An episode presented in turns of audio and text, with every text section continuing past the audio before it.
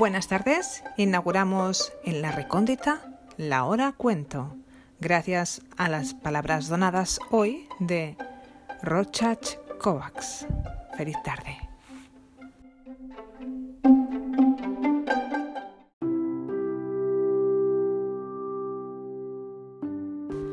Hace un año me presenté a un concurso para escritores noveles en Amazon.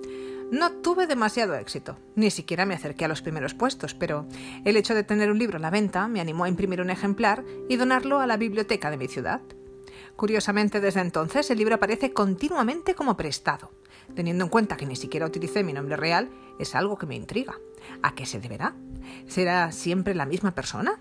¿Es una admiradora o alguien resentido que intenta impedir que me lean los demás? Resulta algo injusto no saber nada sobre las personas que te leen.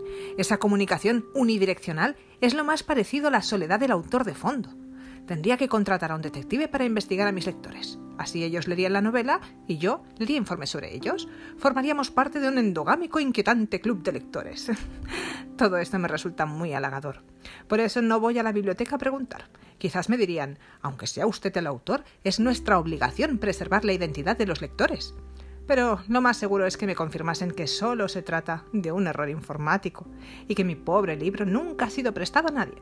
Prefiero no arriesgarme. La vida real, cuando se pone a prueba, suele ser demasiado vulgar.